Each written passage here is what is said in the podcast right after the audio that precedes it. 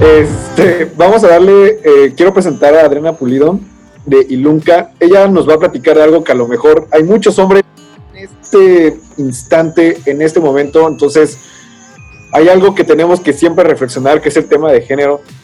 Entonces, es un breve comercial. Quédense tantito. Adriana, todo el piso es tuyo para que nos expliques un poquito más. Muy bien, muchas gracias. Eh, hola, muy buenas noches a, todas y a todos. Eh, agradecerles muchísimo el espacio y felicitarlos porque tengan estas reuniones los viernes y con temas tan interesantes. Me parece que a veces lo que nos hace falta es hablar como sectores y, tener diálogos como para poder hacernos más, más fuertes ¿no? Eh, y seguir empujando a nuestro país. Pues yo les quiero invitar rapidísimo a esta... Tenemos un programa desde Ilunca, eh, Iluca es una agencia de consultoría en responsabilidad social y sostenibilidad y trabajamos muchísimos temas. Eh, uno de los que impulsamos muy fuerte es todo el tema de género e igualdad al interior de las organizaciones, derechos humanos. Y tenemos un programa que se llama Feminismo para Principiantes, en donde invitamos a hombres y mujeres a reflexionar y a dialogar con base en materiales que son, la verdad, súper didácticos. Tenemos películas, tenemos eh, TED Talks, tenemos videos cortos, mandamos artículos muy breves y en esta ocasión, el próximo miércoles 3 de junio, apúntenlo por ahí, hombres y mujeres están invitados, 3 de junio de 6 a 8 a través de Zoom tenemos una sesión que es micromachismo y nuevas masculinidades. Normalmente, y como suele pasar, en todo el programa hemos tenido muy buena asistencia, pero la mayoría somos mujeres y la verdad es que en nuestro contexto nunca va a evolucionar si no hablamos en conjunto y si no dialogamos. Entonces nos propusimos que cada una de las, de las mujeres que estamos en este curso, digo, hay un par de hombres, pero eh, somos el 90% mujeres, que cada una de nosotras vamos a, a invitar hombres eh, que normalmente no están en estas conversaciones para que entren a esta sesión y podamos dialogar.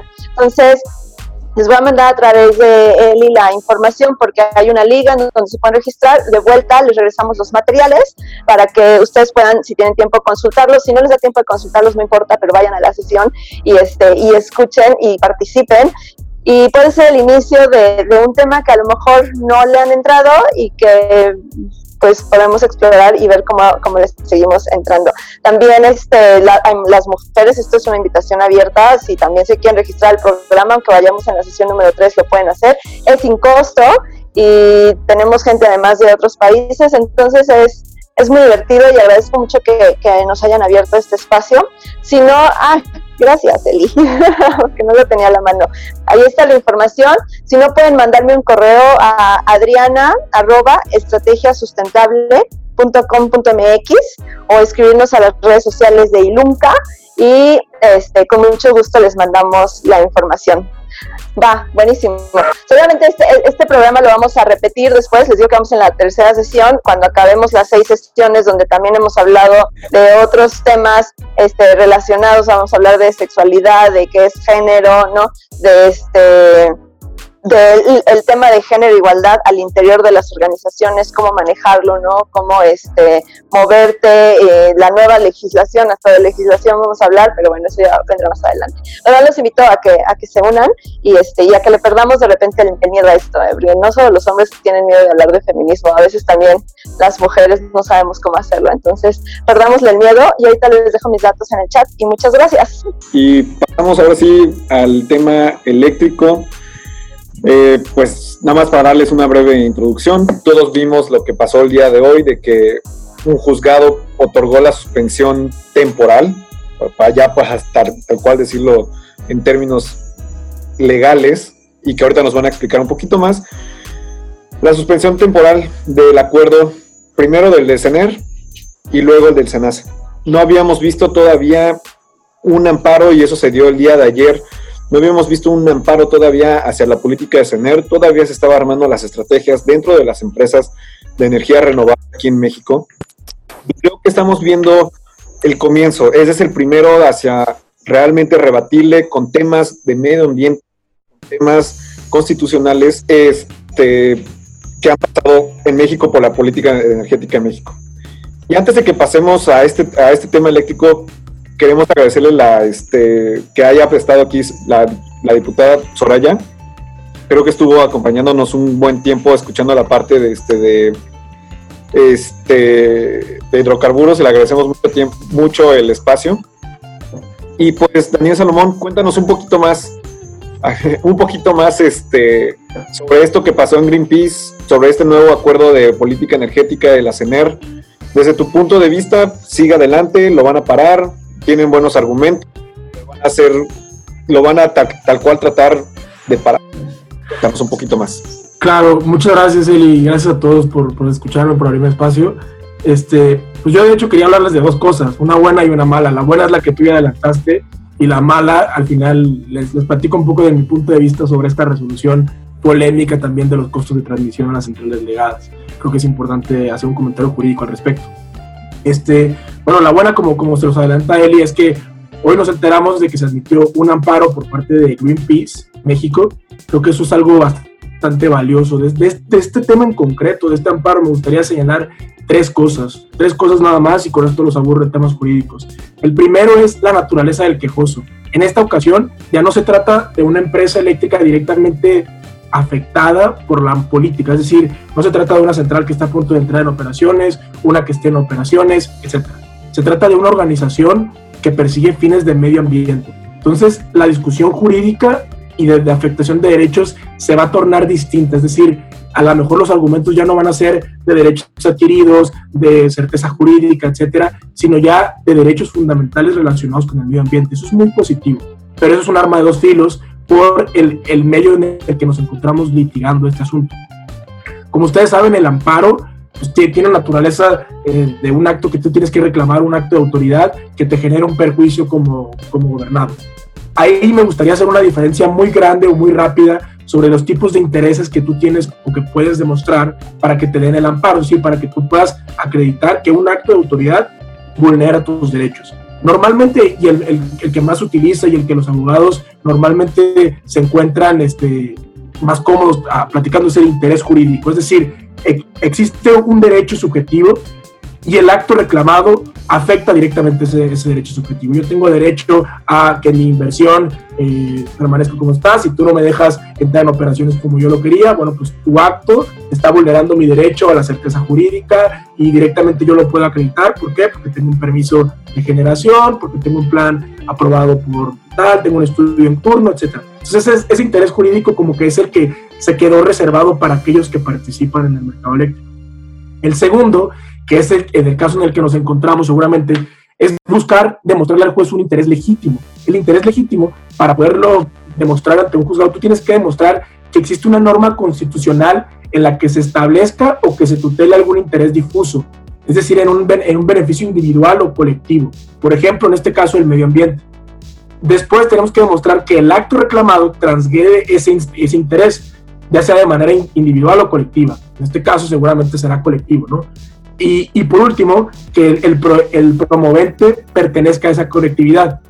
Yo creo que ahí, contestando tu pregunta, Eli, es el mayor reto que se enfrenta este procedimiento. Seguramente, y hemos platicado de muchos temas que se terminan convirtiendo en realidad en este, en este Open Mic, este, seguramente la CENER o, la, autoridad que busque rebatir estos argumentos va a querer atacar ese interés, va a buscar desestimar el interés legítimo que tiene Greenpeace al reclamar este acto. Como un, digamos, van a buscar la forma de no establecer esta conexión entre el derecho al medio ambiente y el acto. Pero además van a buscar que no se pueda individualizar esto. Es decir, que no pueda, que no pueda Greenpeace garantizar o más bien demostrar ese interés. Entonces creo que ese es el punto más importante sobre el primer punto.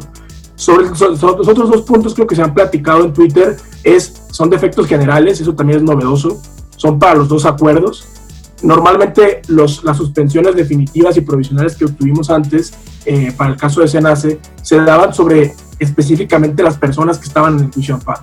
En este caso, los efectos son generales. Y esto me lleva al tercer punto. Si bien son generales, la suspensión es provisional. Es decir, como se admite la demanda y existe una apariencia del buen derecho, es decir, el juez lo que busca es que las cosas se queden como están ahorita, en lo que se resuelve. Después tiene que resolver mediante un incidente eh, si se da la, suspensión definitiva, que fue lo que nos enteramos a inicios de esta semana, con las otras 13 empresas.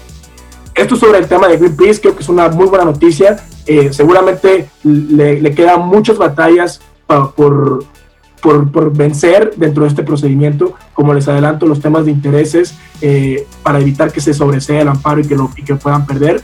Y, y, todo el argumento medioambiental, ¿no? ¿Cómo vas a convencer al juez de que técnicamente esta medida, digamos, sí tiene un efecto en el medio ambiente? Entonces va a ser interesante eso.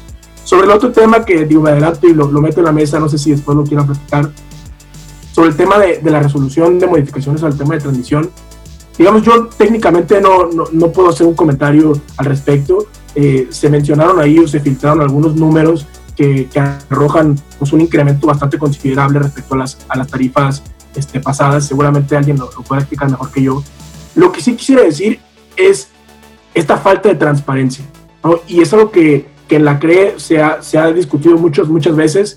No se trata nada más de que el órgano de gobierno levante la mano y apruebe un título. ¿no?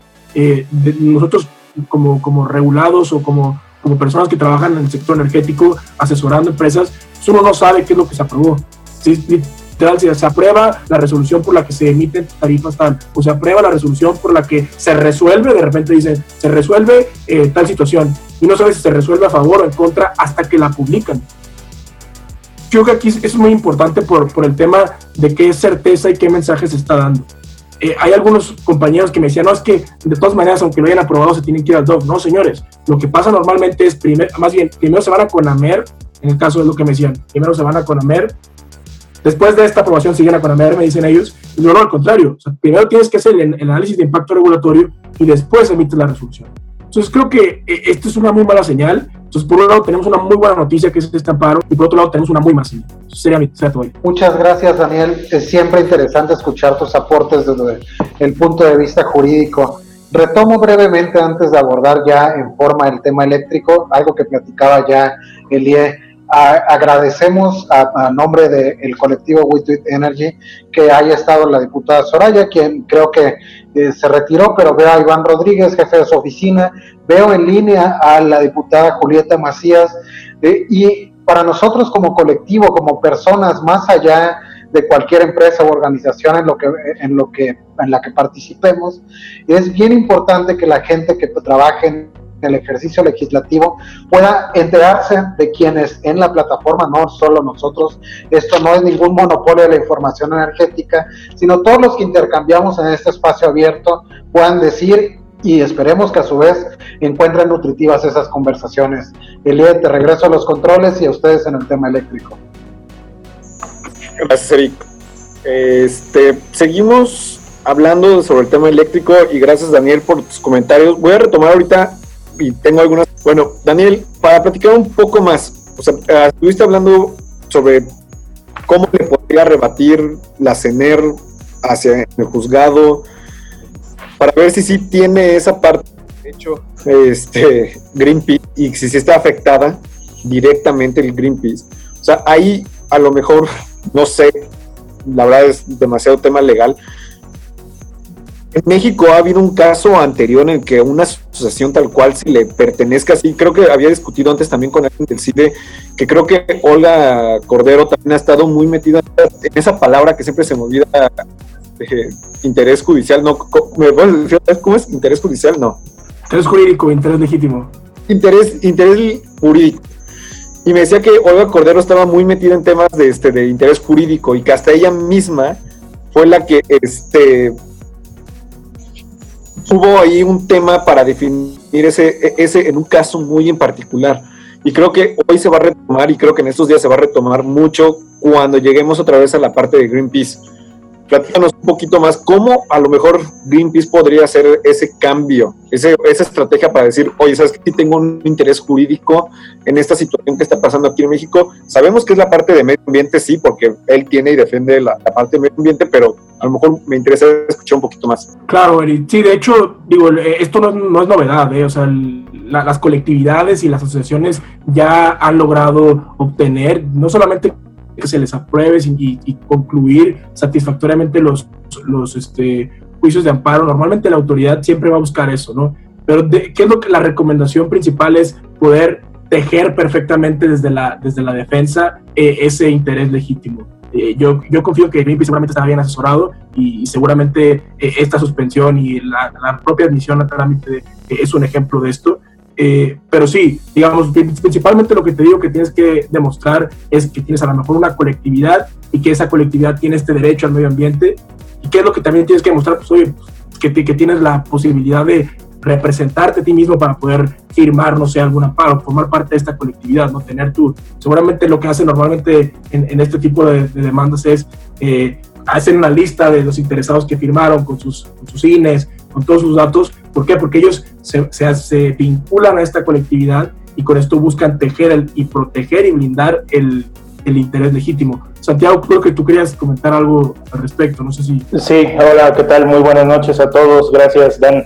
Eh, pues sí, como bien apuntaste, eh, es un tema bastante importante y muy interesante esta, e, este amparo promovido por, por Greenpeace, eh, en donde vemos que sí, como ya tenemos antecedentes respecto de, de, la colectividad, este, ahora sí que promoviendo amparos, pero estamos hablando de que asociaciones que representan una colectividad, pues ya, ya, han, ya han tenido eh, ahora sí que amparos eh, satisfactorios en este sentido.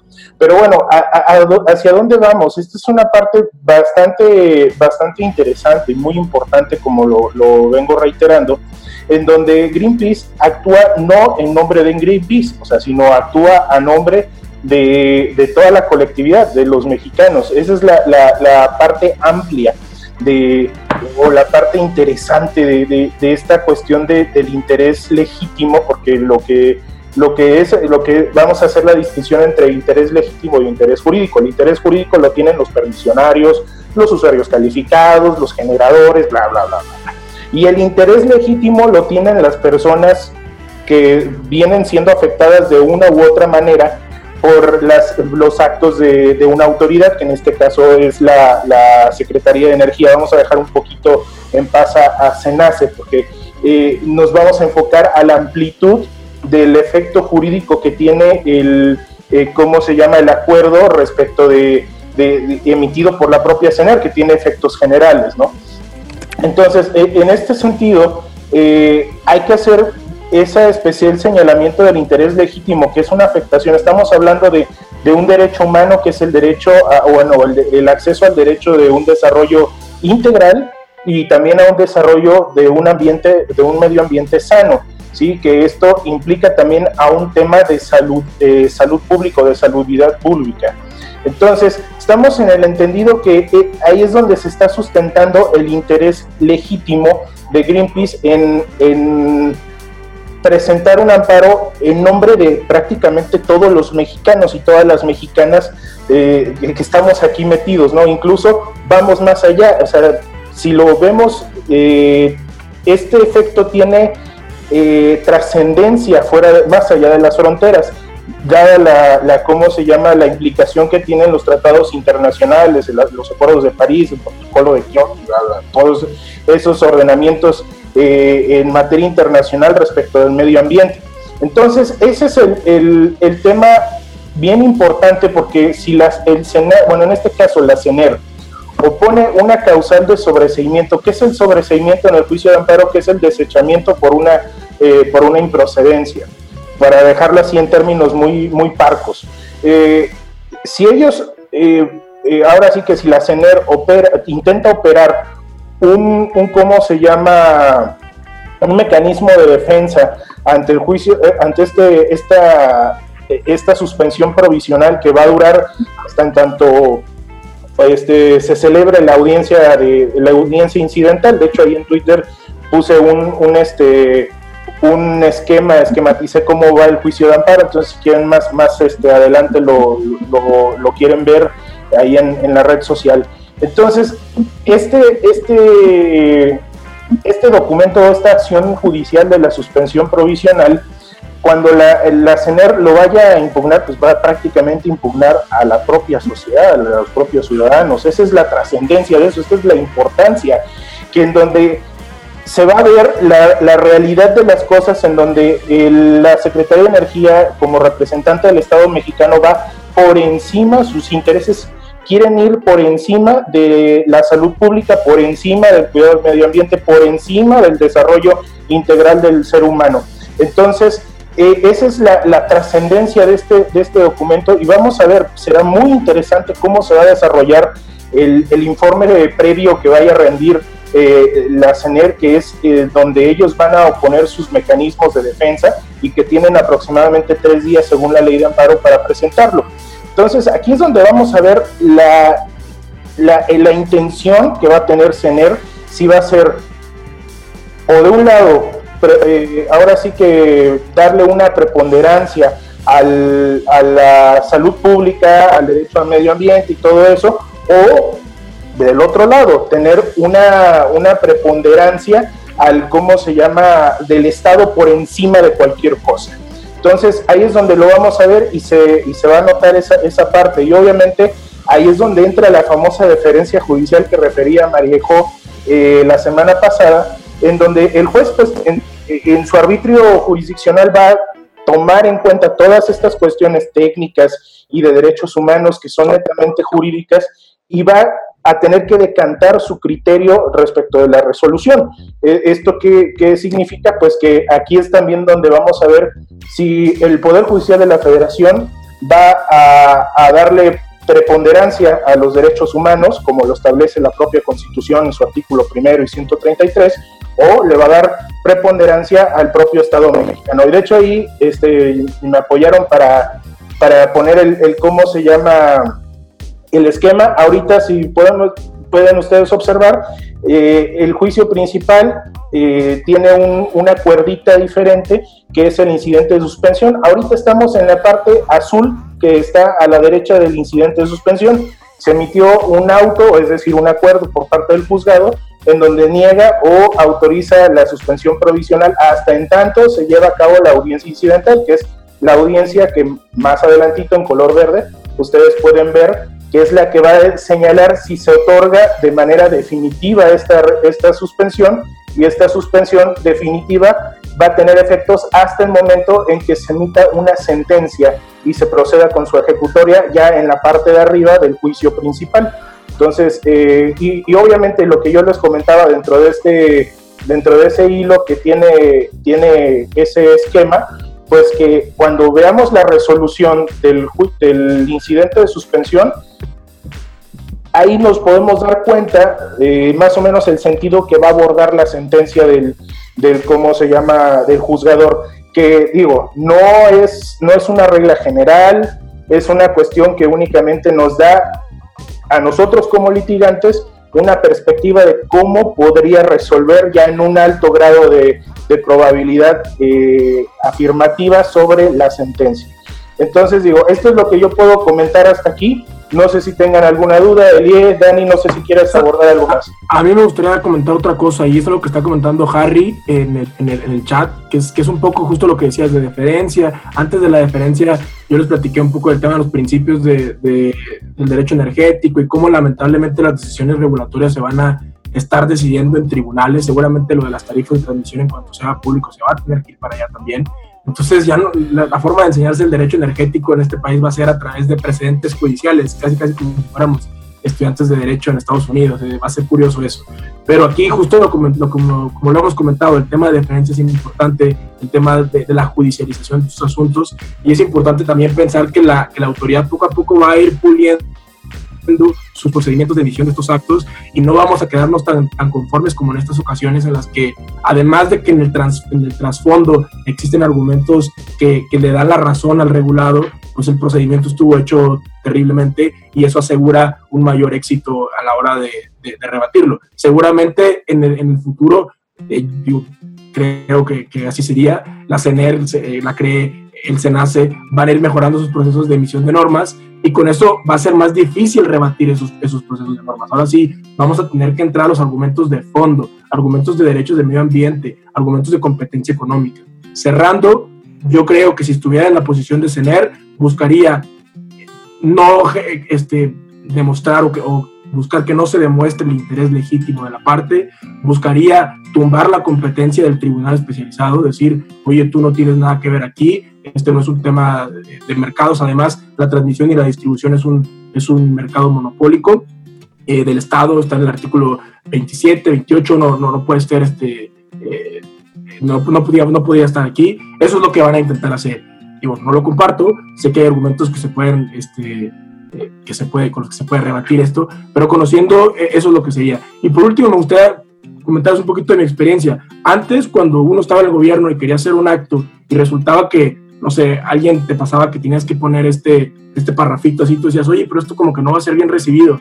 Te decían tus jefes, no te preocupes, estoy de acuerdo, pero que nos lo quiten en juicio de amparo. Ya, ya con eso nos quitamos las responsabilidades. El problema es ahora al revés hoy, hoy en día parece que es, vamos a hacer esto con toda la intención de que nuestra meta salga y si nos vamos a tener que ir nos vamos a ir a pelear y si es necesario ir a, hacer un teatro en, en, un, en, un, juzgado, lo vamos a ir a hacer con tal de ganar. O sea, ya las, las formas en las que se emiten las normas son distintas.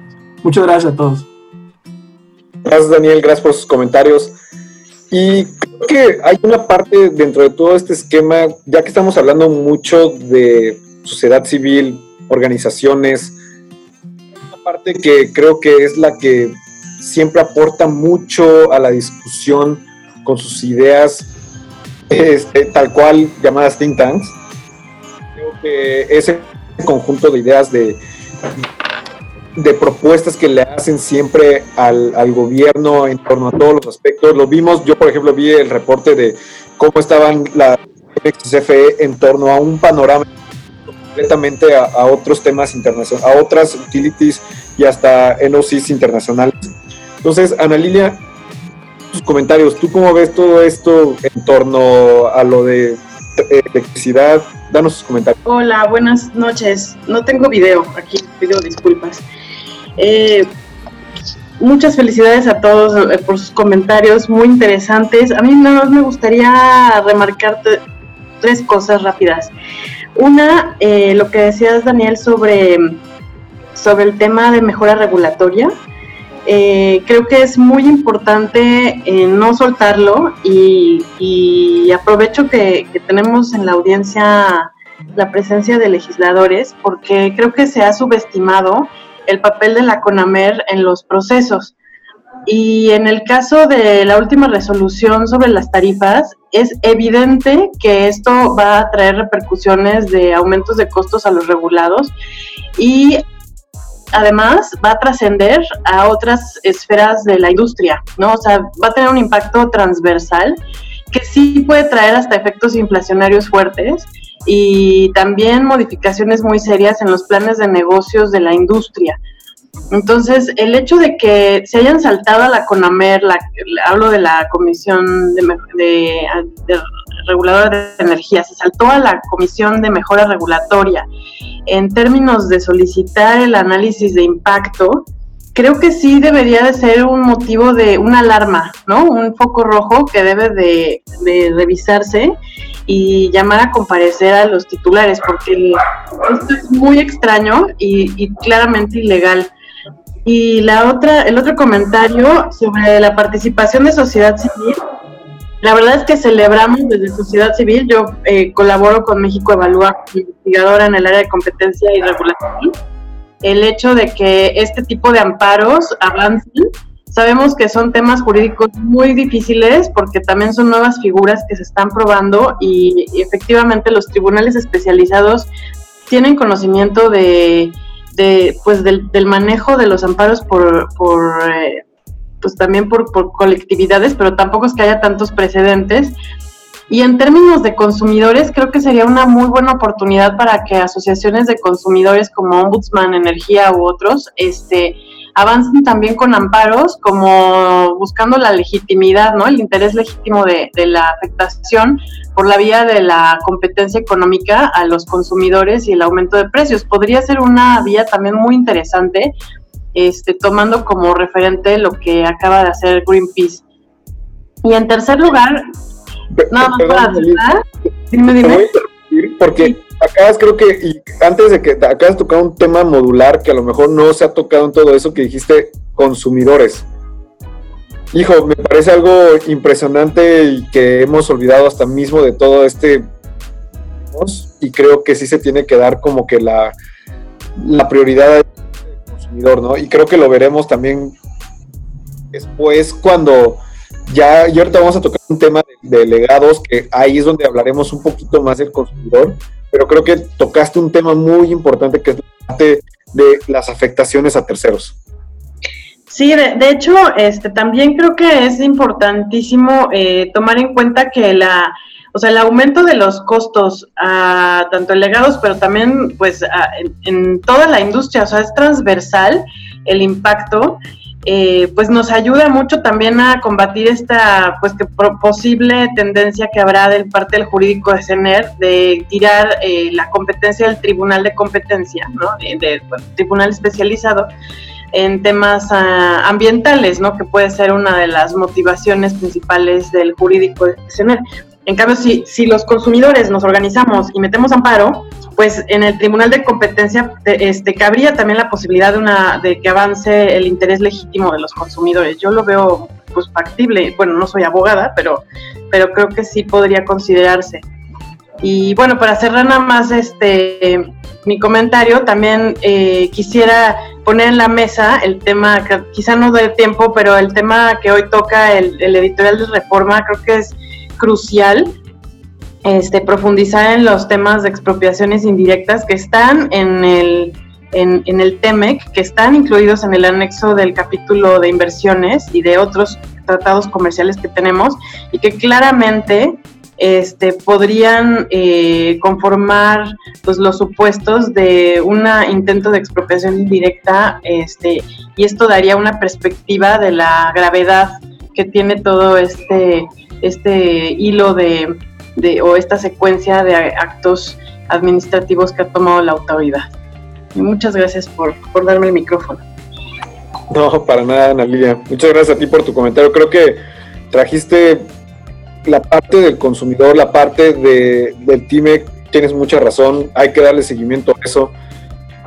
Este, yo creo que hay algo, y a lo mejor como lo comentaba antes, de la parte de hay algo que tomar en cuenta ahorita que son la parte de las tarifas que pasó el día de ayer, a lo mejor no han sido discutidas todavía con tanta precisión y con tanta exactitud porque no tenemos las tarifas finales, no tenemos los documentos finales. Y nada más quiero que dimensionen y le quiero dar un, un poco la palabra a David Rosales después de esto, pero quiero que dimensionen la gravedad del problema hay ciertas personas que ya lo llaman esto como un aeropuerto 2.0. ¿Por qué? Porque las afectaciones, si la estamos mencionando como la tenemos parte filtrada ahorita, por decirlo así tal cual, porque nos han mandado distintas cifras, puede ser un, rango de entre 500 y 800% más de, las, de, la, de la tarifa, ¿no? Entonces, ¿eso qué significaría para todas aquellas industrias de autoabasto que tenían precios baratos de energía y podían ofrecer sus precios baratos aquí de, sus productos aquí baratos en México, ¿no? Eso es una. Y dos, el impacto que va a tener hacia la hacia el bolsillo. Porque creo que es este esencial decirlo porque muchos bancos de desarrollo tenían participación en esos en esos este en, en esos proyectos tenían participación y la afectación es muchísimo más grande de la que yo creo que hemos dimensionado. David, te doy la palabra. Muchísimas gracias, Elie. Bueno, yo creo que estamos ante un gran eh, reto de largo plazo que va a ser cómo lograremos que las comisiones, pero particularmente la CRE, sea más transparente y cumpla mejor con su obligación de discutir a pleno abierto las cosas, porque en contraste, a diferencia de lo que vemos en una sesión tan rica como la que se tuvo ayer en CNH, la sesión de la CRE, como mencionaba Daniel Salomón hace rato, es eh, verdaderamente pobre porque no expone las discusiones. Solo cuando llega a haber una votación dividida, y la verdad es que incluso en esos escenarios ha sido muy limitado. De nada sirve que transmitan por YouTube algo tan pobre. Pero entonces, hablando un poco de lo que la regulación le permite a la CREA, al final, eh, hablabas tú hace un minuto sobre los usuarios. ¿Quién se supone que está para defender los intereses de los usuarios eh, cuando eh, la política pública puede tener un interés de corto plazo, mientras que las empresas y los participantes pueden, y no, no lo dudo de ninguna manera, pues tener a lo mejor un interés de maximizar sus ingresos Bueno, pues es porque es el regulador. El regulador está para eso. No porque tenga que oponerse a la política pública, sino porque coordinándose va a estar ayudando a que el eh, usuario esté en una condición más adecuada y eficiente. El eh, regulador, por lo mismo, también tiene cierta eh, noción, y esto hablando de teoría regulatoria, de la teoría económica de la regulación, pues cierta responsabilidad en cuanto a mantener las mejores condiciones de certeza jurídica, no necesariamente de promover inversiones. Pero habiendo dicho todo lo anterior, eh, entonces no sabemos realmente qué es lo que nos da la, con este resultado. Y voy a tratar de no extenderme más. Yo les quiero recomendar a ustedes que lean dos tweets en particular que voy a citar, uno de Eduardo Prudón y otro de Rosanetti Barrios, en los que se hablan del interés regulatorio en lo general. Eduardo describe un poco la técnica regulatoria del análisis económico y puntual, que es cuál es verdaderamente el costo justo, cómo se definiría, cómo identificar si existía un déficit, porque al final el regulador sí tiene atribuciones para meterse a revisar unas tarifas. El tema es que no necesariamente es ex cuando ya existió un contrato firmado y una autorización original. Es decir, yo creo que em, existe una enorme deficiencia todavía para que nosotros podamos identificar de esta CRE cuáles son los análisis que debía de ejecutar en un estricto apego a lo que la ley le otorga como atribuciones porque hay cosas que no existen en, su, en sus distintos documentos. ¿Qué es equilibrio responsable? ¿Cómo identificar eh, cada una de las tarifas y cómo ajustarlas? Bueno, pues yo espero un excelente ejercicio de motivación y fundamentación, que es lo que menciona Rosanetti Barrios en su tweet, que de una u otra manera estas miles de plantas son provenientes de dos tipos distintos de contratos legados que hay que identificar. De un lado las sociedades de autoabasto y de otro lado los productores independientes. A los primeros se les instruyó de alguna manera a llevar a cabo una actividad o, vino el otorgamiento de permiso junto con una inversión que hicieron ellos mismos en infraestructura. Yo sé que algunos de estos tienen ya 20 años y 30 eh, eh, y son de 30 años los permisos, pero entonces todavía hay una afectación potencial por esos 10 años de, de, eh, de permiso que todavía les quedan por delante cuando ya hubo una inversión inicial. Es decir, si la certeza jurídica queda eh, pisoteada, entonces se están ahuyentando inversiones, se está afectando el usuario y no se está cumpliendo con la regulación. Yo espero que en el momento en que finalmente podamos leer la resolución, podamos regresar con un Open Mic de este colectivo a ver específicamente qué dice las memorias de cálculo y entender cómo se afecta a esos dos entes por separado, las sociedades de autobasto y los pies, más lo importante, el usuario, porque esa es verdaderamente la responsabilidad de la CRE, no con la política pública y no con las empresas productivas del Estado, aunque tampoco es que tenga una responsabilidad específica con las empresas del sector o con promover las inversiones. Está bien, pero tampoco tiene por qué andarlas perjudicando en perjuicio de la ley. Gracias. Muchas gracias, David. Este, me dicen que tiene, hay una pregunta de la audiencia ahorita. Harry, me comentaron que tienes un comentario sobre lo del aspecto legal. En efecto, eh, digo, más que el, tema legal, que, definitivamente es un, tema de interés y que se ha platicado recientemente mucho acerca de este, más bien lo que, lo que creo que eh, estamos perdiendo un poco de vista es que estas actividades y estas acciones ya se estaban realizando por parte de la CENER, por parte de, la CREP. Ah, perdón, antes de, me presento con mi nombre verdadero, Gerardo Márquez, eh, trabajo en Edison Energy, eh, soy un consultor, eh, pero bueno, entonces, en general, viendo el mercado, el, gran tema que estamos viendo, que, que preocupa más, a, mí me preocupa más, y, esto revisándolo inclusive recientemente con un generador que estaba todavía analizando si entra o no a México a, competir, a, la actividad de, promover eh, inversiones en el desarrollo, en el desarrollo de, proyectos de energías renovables. El gran tema que ahí tenemos es que los, la señal de precios ahorita ya no existe. Están desde diciembre el, gobierno a través del SENACE ha estado afectando las señales de precio que deberían de ser la, la, forma en la que se organiza el mercado. Y en cambio, y eso es lo importante que viene dentro de la política pública, estamos regresando a un modelo de centralización de la toma de decisiones y de los permisos.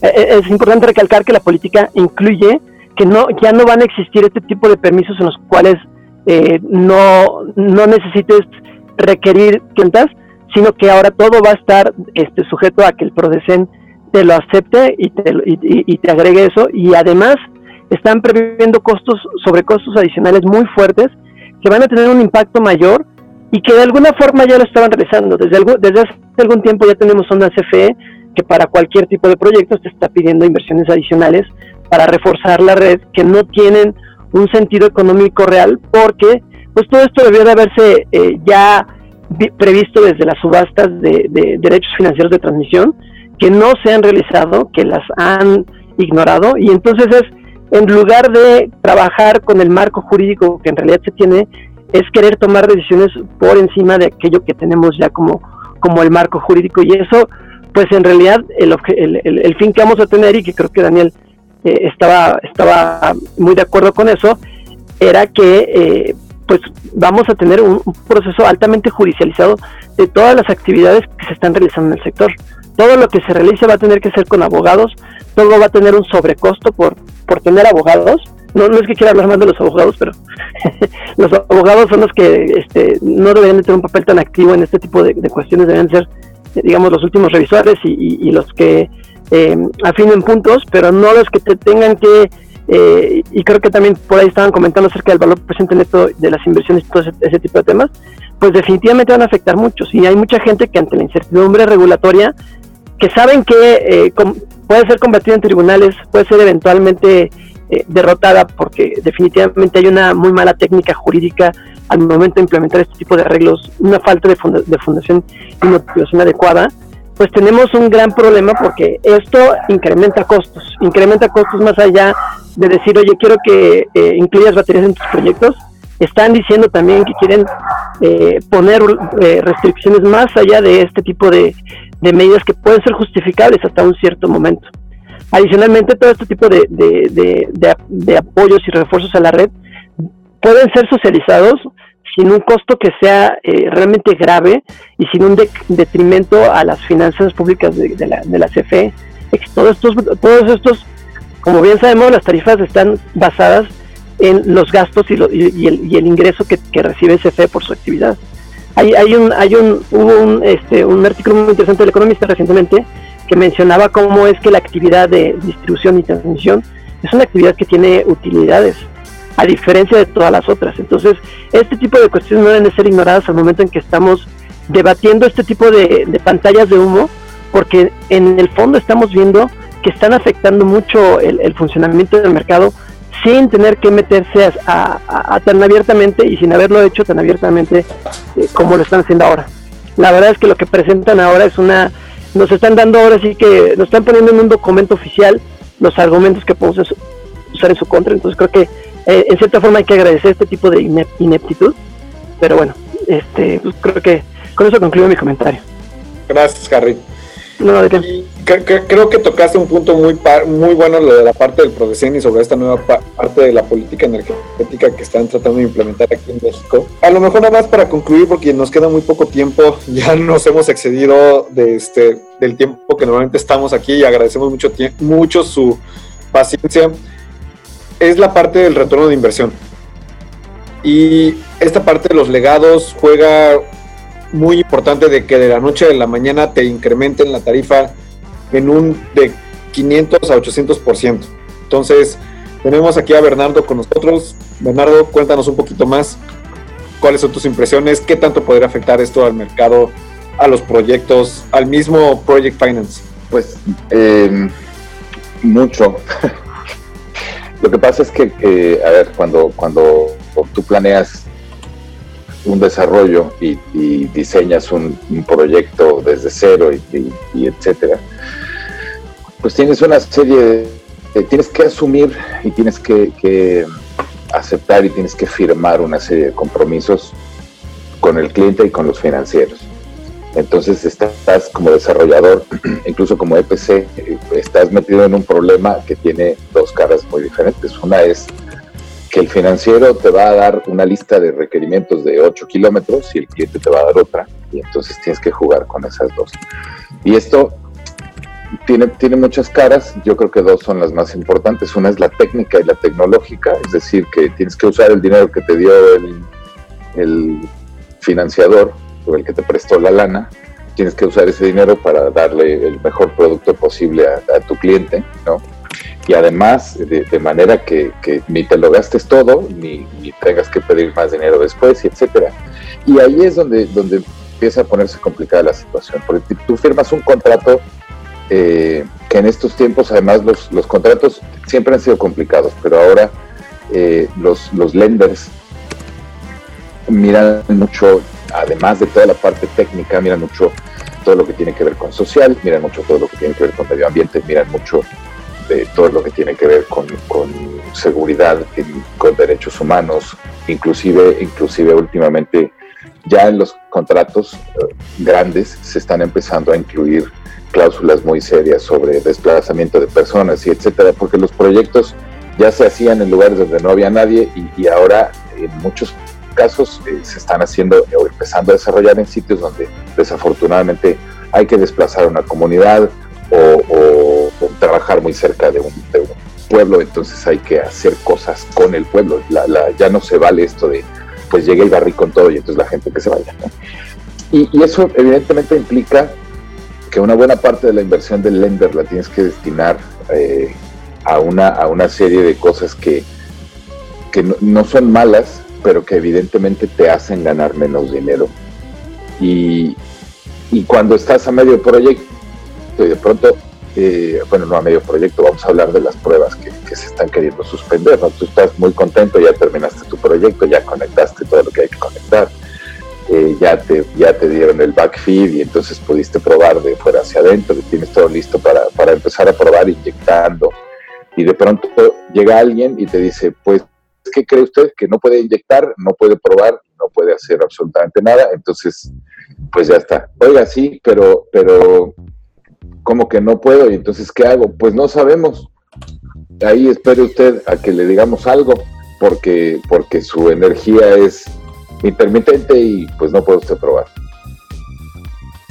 No, y, ahí es donde te quedas congelado, porque dices, bueno, muy bien, y entonces la inversión, el, el, toda la gestión de, del proyecto, toda la gestión de los impactos, todo el trabajo para terminar a tiempo, en presupuesto, con calidad, etcétera, etcétera, etcétera. ¿Qué hago con eso?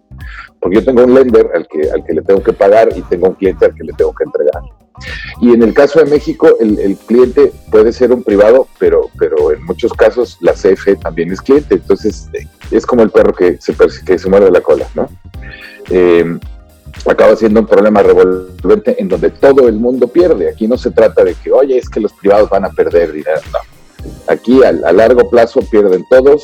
Pierde el desarrollador porque, porque el, lender se enoja, pierde el cliente porque el desarrollador no lo entrega, eh, eh, pierde el lender porque pierde dinero, pierde el Estado porque no tienen energía suficiente para que los consumidores tengan acceso a energía barata. ¿no? Y esto al final pues acaba siendo en, en, el sentido puramente estricto de, la parte legal un problema, porque si, si con el poco fundamento con el que se emite un acuerdo como el que se emitió, simplemente deciden que no van a aprobar más y hay a lo mejor 9, 12, 15 los proyectos que sean esperando para poder probar, eso se tira muy fácil. O sea, un, abogado energético que tenga 3 milímetros de colmillo va y les despedaza el acuerdo y los demanda. Y cuando demandas a alguien con, que tiene un argumento así de débil, con toda tu base contractual, eh, lo único que tienes que hacer es sentarte a esperar, o sea, sacas tus documentos, se los das al Tribunal Internacional, te sientas a esperar a que el demandado pague. Y, y se pierde muchísimo dinero. Y lo malo es que el dinero lo pierde tanto el, eh, el, dueño de la red como el cliente, como el lender, como el desarrollador. Es un entorno en el que, en el que no hay ganancia. Y eso es algo que, posiblemente no, no se esté viendo con, toda claridad. No hay ganancia en ese entorno. Nadie gana, absolutamente nada. Gracias, Bernardo.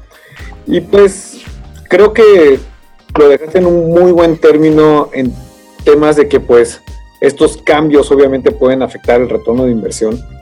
al final y al cabo un centavo, pues, todos, el negocio de la electricidad se maneja por centavos y es más complejo. Le centaveas en operación, le centaveas en mantenimiento, como tú lo dijiste, en, la misma construcción del proyecto, le centaveas. Cada centavo importa, ¿para qué? Para poder maximizar los retornos del, mismo proyecto. Y creo que el día de hoy vamos a concluir de esta forma. Eh, se vienen muchos retos por delante.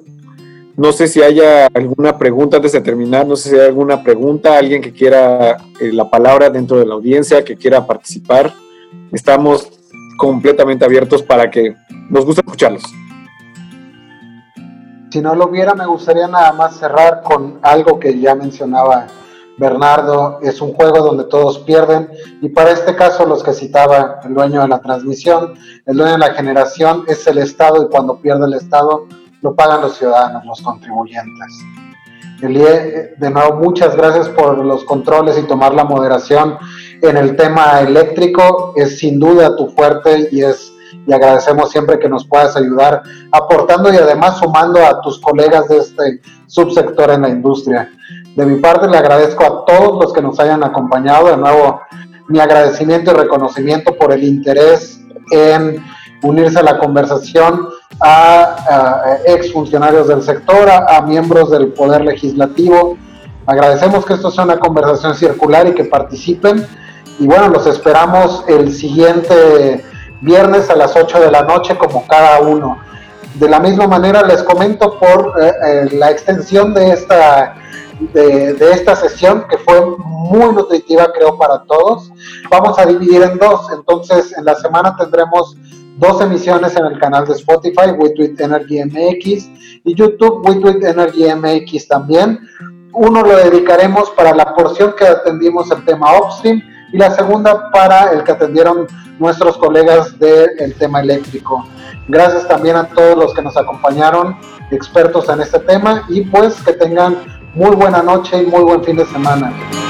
Hasta luego.